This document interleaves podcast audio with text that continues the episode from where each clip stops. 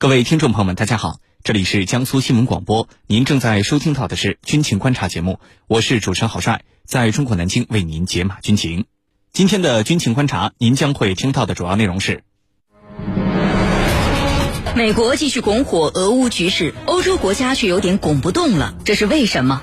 日本考虑部署一千枚以上的远程巡航导弹，日本此举有哪些图谋？对地区安全形势意味着什么？军情观察为您详细解读。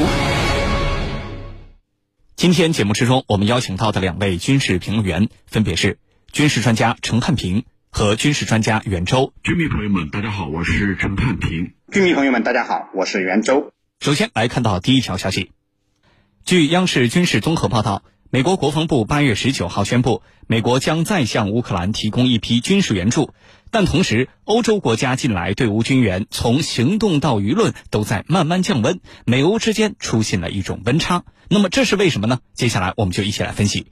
袁教授，首先呢，请您为我们介绍一下，最近一段时间，美国跟欧洲国家他们对于乌克兰的军事援助有哪些新动向、新的趋势呢？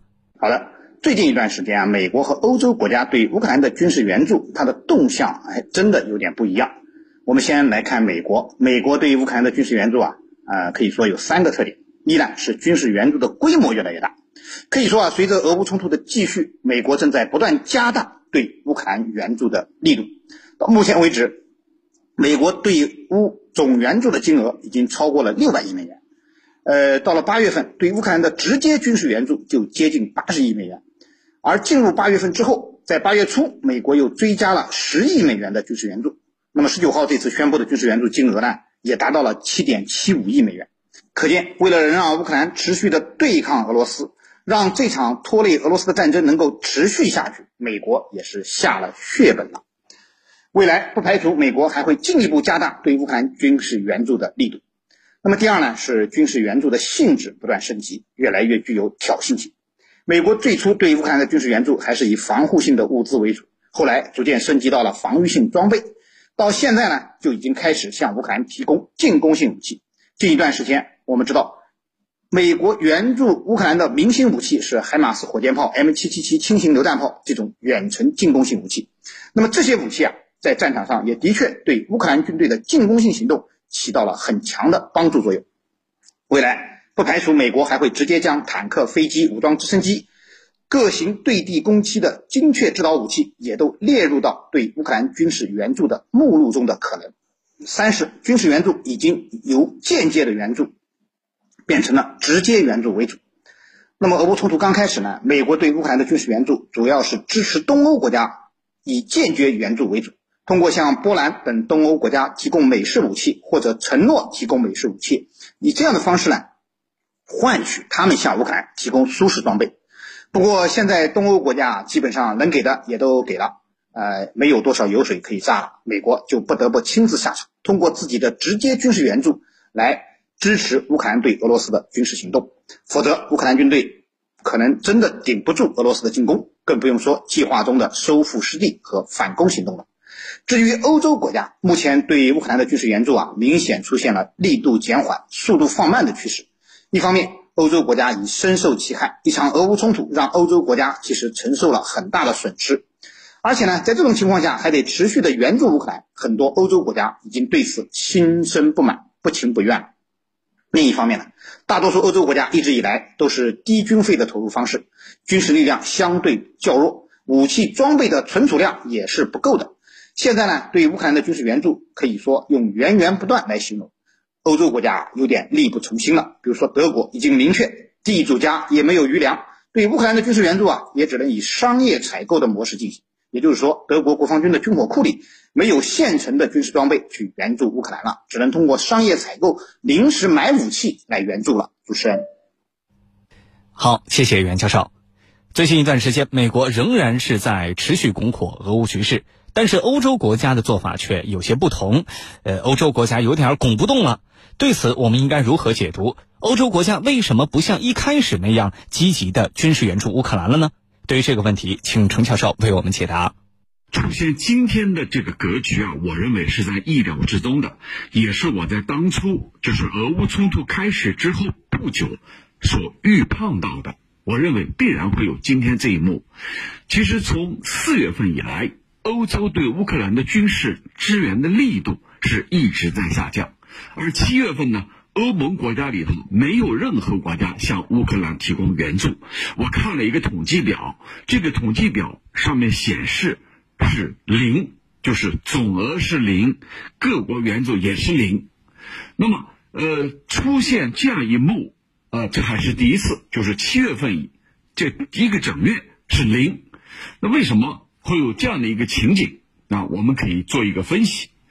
我想啊，这个最主要的原因就是欧盟和北约这些成员国，他们对俄罗斯的能源是有很大的需求的，而跟随美国去制裁俄罗斯，导致他们面临严重的能源短缺问题。这些问题。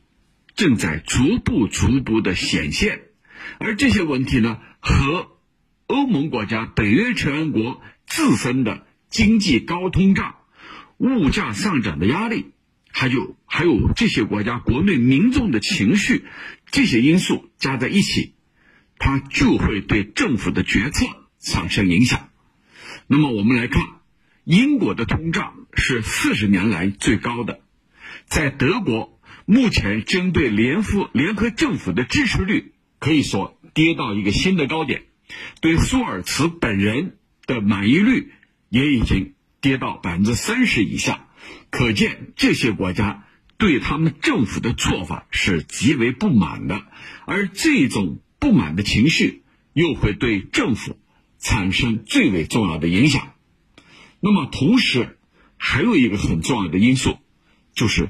西方已经不再相信乌克兰。乌克兰当初信誓旦旦的表示要夺回失地，要打败俄罗斯。到今天，从二月二十四号到八月二十四号，那么这里头六个月了，你做到了哪些？你实现了哪些目标？可见啊，不仅是西方国家。欧洲国家，连美国对乌克兰所谓收复失去的领土也丧失信心了啊！